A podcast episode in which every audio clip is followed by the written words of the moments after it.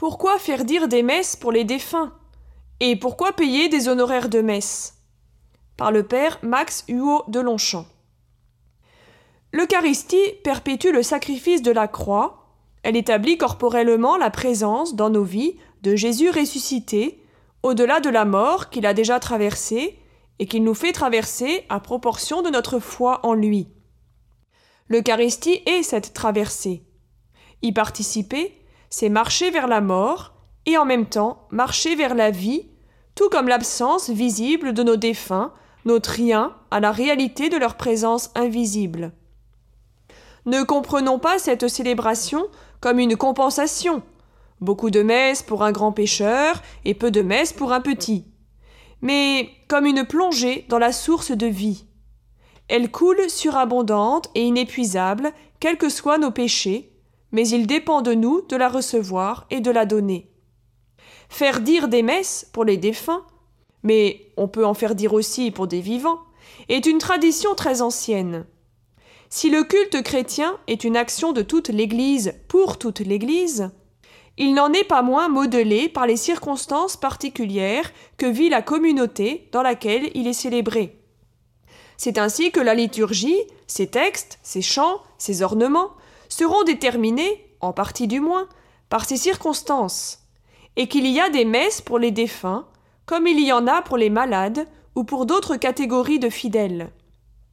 Depuis le Moyen Âge, les messes liées à la prière pour les défunts se sont multipliées, entraînant notamment une forte croissance numérique du clergé, nécessaire à la célébration de ces messes. Des testaments, par exemple, réservent une part d'héritage à la constitution d'un patrimoine, le bénéfice, qui assurera l'indépendance matérielle d'un prêtre, de telle sorte que soit garantie, si possible à perpétuité, la célébration de messe à l'intention du testateur et des siens. Aujourd'hui encore, une part non négligeable de la subsistance du clergé vient des offrandes faites à l'occasion des messes demandées pour les défunts. Il faut savoir que si les diocèses donnent des indications aux fidèles sur le montant souhaitable de ces offrandes, compte tenu des nécessités matérielles du moment, aucun tarif n'est imposé. Essayons de vivre ce geste d'offrande comme l'expression d'une attitude intérieure plus profonde que l'acquittement d'un salaire. Il est curieux que toutes les civilisations aient associé l'argent et la mort. Nos ancêtres mettaient quelques pièces dans la main du défunt, au cas où.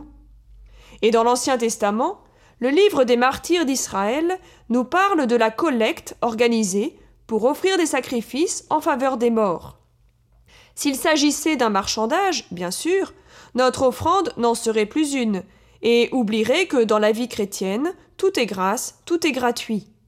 Aussi doit-elle plutôt symboliser cette part de nous-mêmes dont nous nous dépouillons librement, comme une anticipation de notre propre mort et de notre entrée dans un monde où il n'y aura plus rien à vendre ni à acheter, parce que tout sera pleinement donné.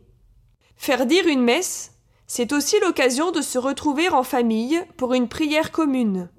On se rend à l'église ou au cimetière, non pas tourné vers le passé, mais accueillante à la vie qui nous porte au-delà de la mort. On choisit souvent pour cela le huitième jour après la sépulture, symbole de résurrection, ou le quarantième, symbole de l'entrée en terre promise, et bien sûr la date anniversaire du décès. À chacune de ces occasions, correspondent une messe propre et un choix de lecture biblique permettant d'enrichir la méditation et la prédication chrétienne sur la mort.